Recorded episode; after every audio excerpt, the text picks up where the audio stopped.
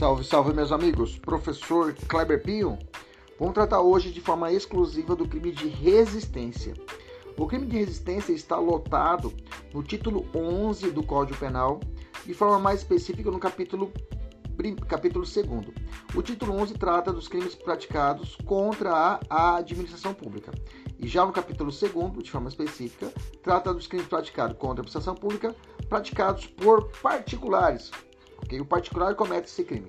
E aí nós temos o artigo 100, é, 329, que trata do crime de resistência. E esse é o nosso crime que vamos estudar no dia de hoje. Ok? Então vamos lá. Então, falando de resistência no Código Penal. O que nós temos sobre a resistência? A resistência, como eu disse, está estabelecida no artigo 329 do Código Penal e traz assim o seu o, o, o, o tipo legal assim se expressa opor-se à execução de ato legal. Ato tem que ser legal, gente. Ato ilegal não tem resistência, ok? Fique atento. Cuidado com pegadinha de prova. Mediante violência ou ameaça a funcionário competente. Cuidado também se o funcionário for incompetente, não há crime de resistência. Fica atento a essas pegadinhas. essa resistência pode se dar por violência ou ameaça para executá-lo ou a quem lhe, lhe, esteja prestando auxílio. Essa parte finalzinha é muito importante. A quem esteja prestando auxílio. Eu vou explicar para você o que significa essa parte finalzinha do 329. Pena detenção de dois meses a dois anos. Bom, o que, que trata o tipo objetivo do crime? Nesse crime, ele fala assim, opor-se, ou seja, opor quer dizer resistir, resistir à execução de um ato que seja legal, tá?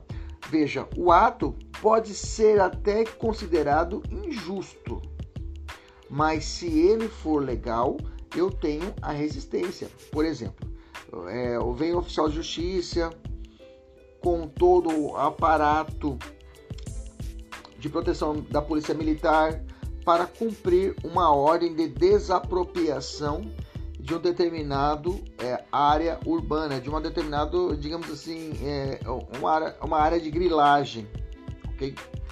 A área é privada, eles grilaram essa área e aí a, a pessoa, o dono do terreno conseguiu a reintegração de posse e chega lá a máquina de, de, de patrola, né, o, o trator, e vai passar na casa daquelas pessoas que já são realmente vulneráveis, não tem onde morar, são realmente pessoas que eram residentes, que moravam na rua e ali com família, criança. Aquele ato, numa visão social, ela pode ser considerada até um ato injusto.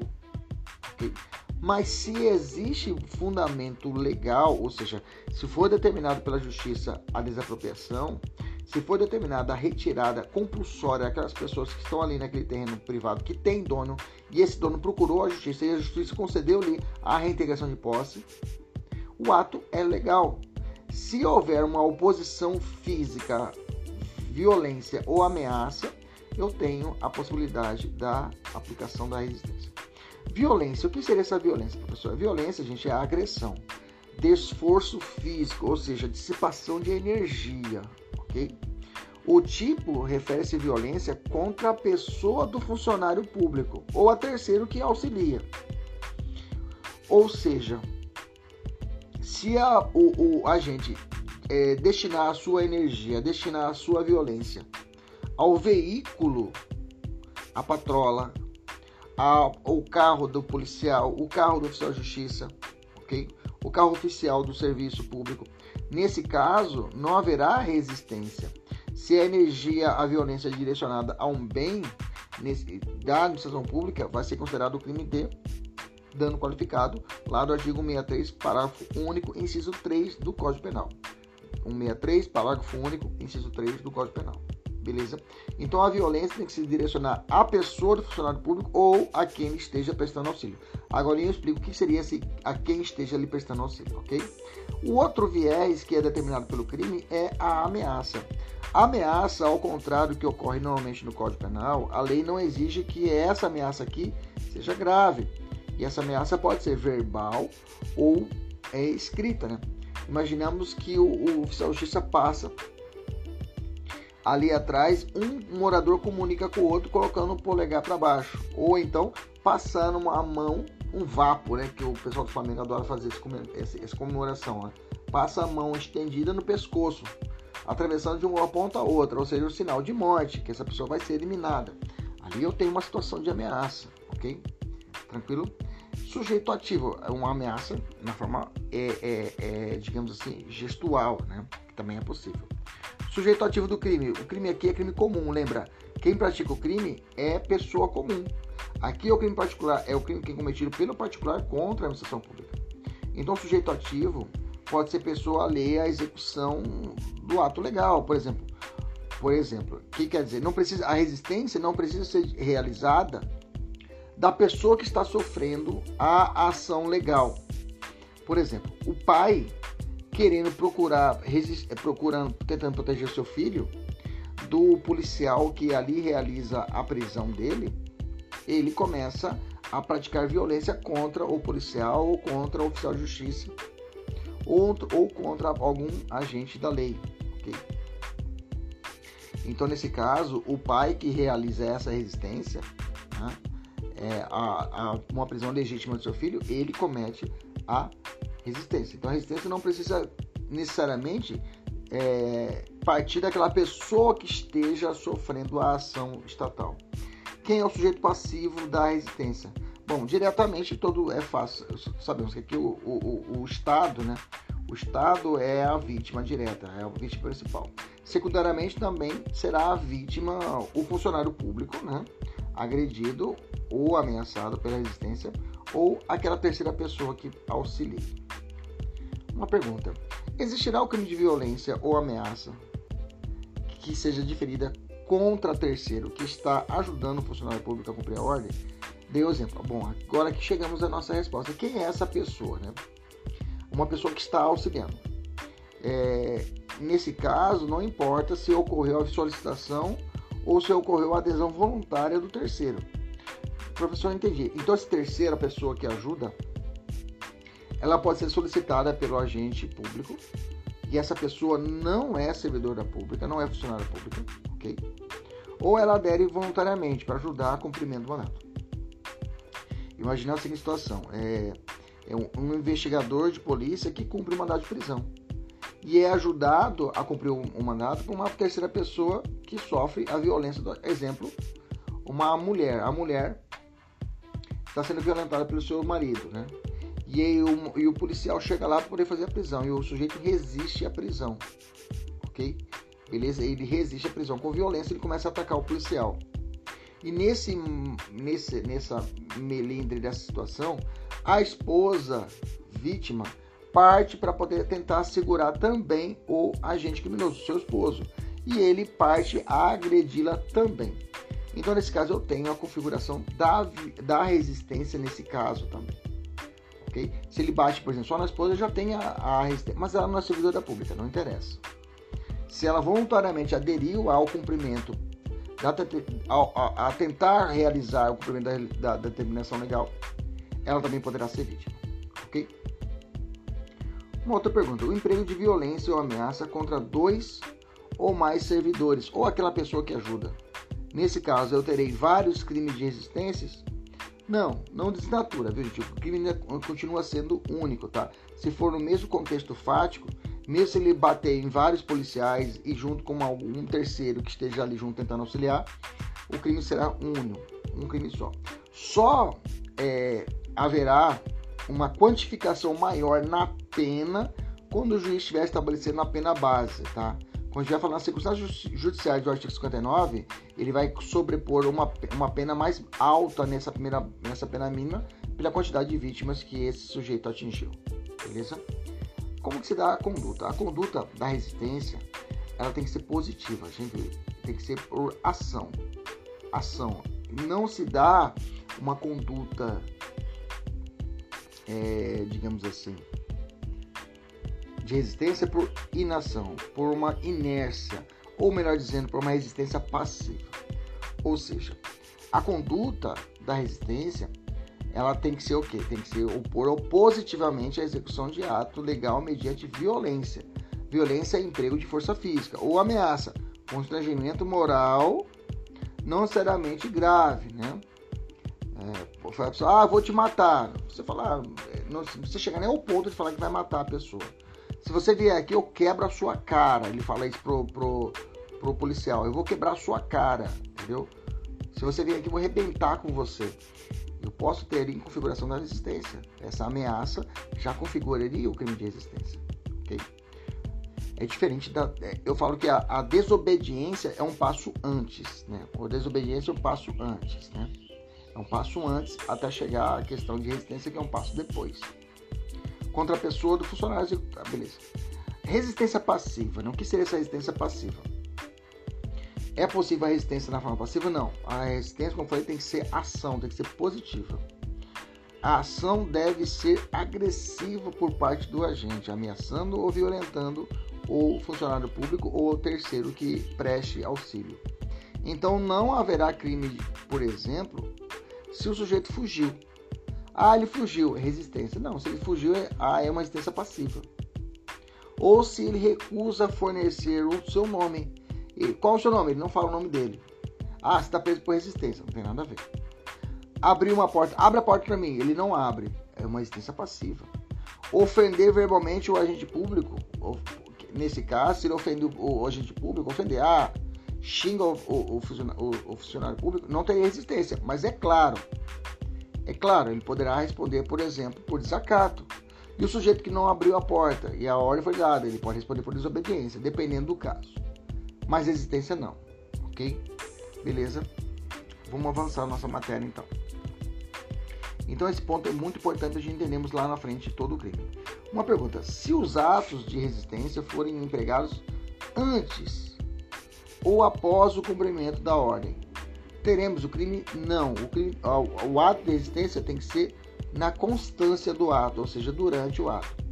Então deve ser usado para impedir o cumprimento da ordem durante a execução.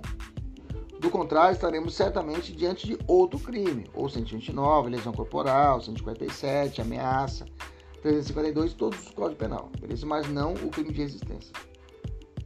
Outra pergunta: se a ordem for legal, mas injusta, isso que eu já falei, né? Existirá o crime, existirá, né? Algumas observações importantes. O ato, deve, o, o, o ato deve ser legal quanto ao conteúdo e à forma, okay? o modo de execução.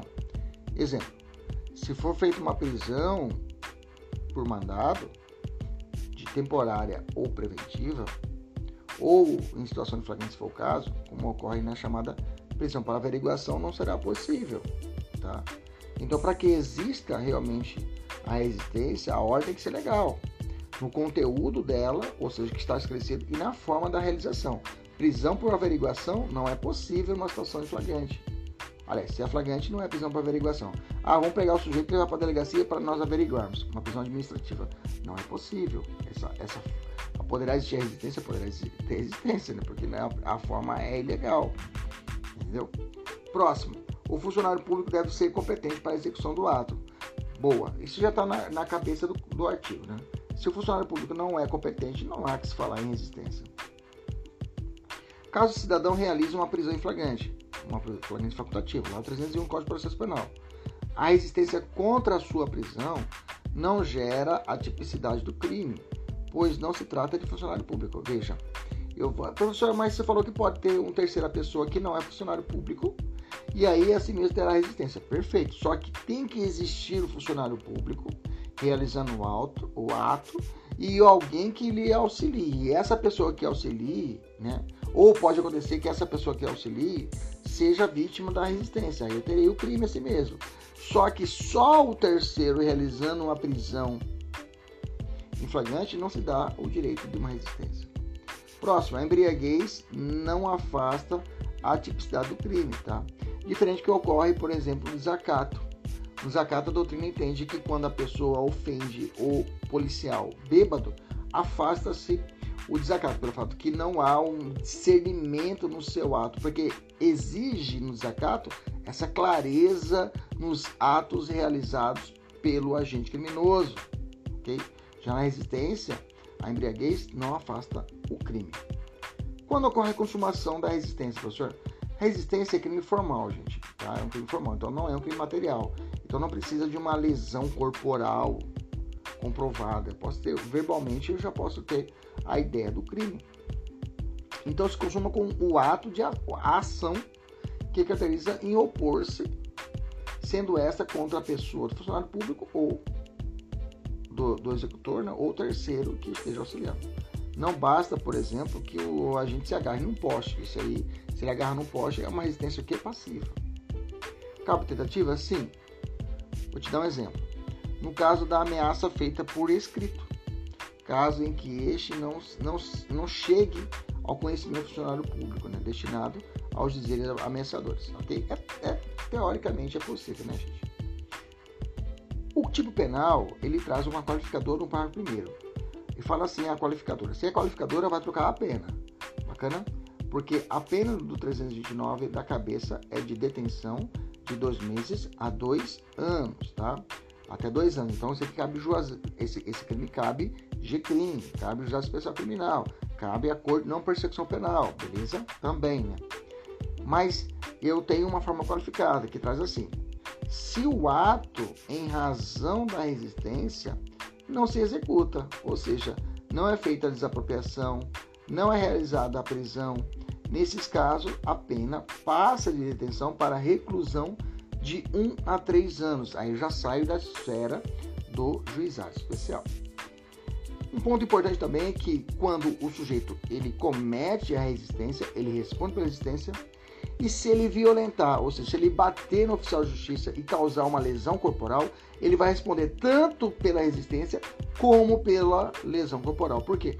Não existe aqui nesse caso o princípio da consunção, ou seja, a absorção. O crime de resistência vai absorver o crime de lesão corporal ou vice-versa. Não, ele vai responder em concurso formal de crimes, ok?